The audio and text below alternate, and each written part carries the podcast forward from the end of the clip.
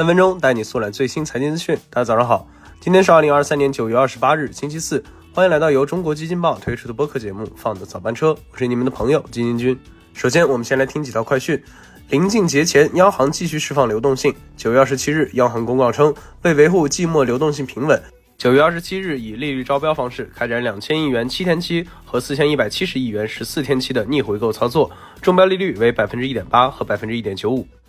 在阿里宣布一加六加 N 的组织变革后，菜鸟有望成为首家独立上市的公司。九月二十六日晚间，菜鸟智慧物流网络有限公司向港交所提交了上市申请，其联系保荐人为花旗银行、中信证券、摩根大通。市场认为，完成 IPO 后，菜鸟或将成为全球智慧物流第一股。北东时间九月二十六日周二，亚马逊股价重挫超百分之四，市值一夜蒸发约近五百五十亿美元。那起因是联邦贸易委员会起诉。亚马逊使用所谓的反折扣措施惩罚卖家，阻止其他网上零售商提供比亚马逊更低、更具竞争力的价格，令网络上的产品价格保持在了较高水平。好，快讯之后，今天金军来跟大家聊一聊期待已久的小长假。那明天就是假期了，不知道大家有没有抢到票呢？今年的十一假期似乎火爆的有些超预期。转回头看，今年五一、端午两次假期一次比一次热闹，但这并没有减少大家在十一出去玩的热情。相反，这个十一很有可能要打破好多记录。金军从多个 OTA 平台披露的订单情况发现，假期期间出行酒旅订单均成倍上涨。具体来看，据昨天中国铁路消息，自九月二十七日至十月八日的十二天内，全国铁路预计发送旅客一点九亿人次，日均发送旅客一千五百八十三万人次。那其中的九月二十九号，也就是明天，将会是客流量的最高峰，预计将发送旅客超过两千万人次。那大家应该也发现了，今年的火车票真的是出了名的难抢也难等，不管你是短途还是长途，都一票难求，候补也不一定能等到，堪比抢周杰伦演唱会的门票。那前两天还有幺二三零六每秒有六十一点六万人在刷屏的词条登上热搜。那不止火车，飞机也一样。据 Flight AI 数据显示，九月二十九日假期首日机票的相关搜索量至四十一万次，同比二零一九年上涨了百分之三百四十五点九。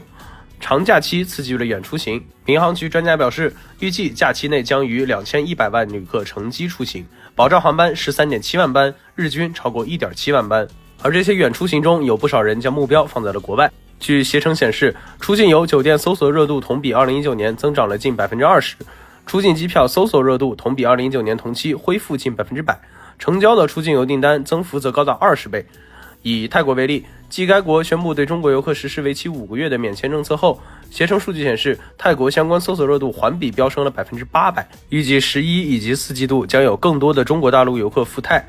那综上，疫情全面放开的首个超长假期，或助推出境游成为超级黄金周顶流。对此，民生证券分析认为，作为第三批出境团队游开放后的首个假期，供需双端激活，需求端较为旺盛，全年出境游表现有望向好。同时呢，也有很多人认为，这次十一假期如此火爆的行情，主要还是得益于消费的复苏。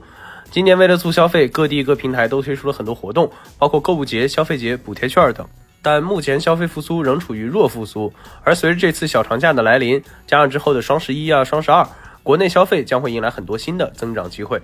同时，国庆旅游的需求爆发，金军觉得是可以带动第四季度旅游消费的。再加上现在亚运会的催化以及各种经济政策的密集出台，旅游行业整体现在正处于红利期。但具体走向如何，我们还要等节后再来看。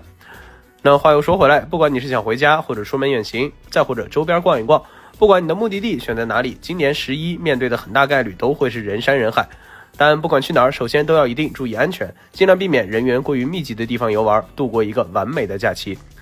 好，以上就是我们今天放的早班车的全部内容，感谢您的收听，我们节后不见不散。最后，祝大家中秋快乐！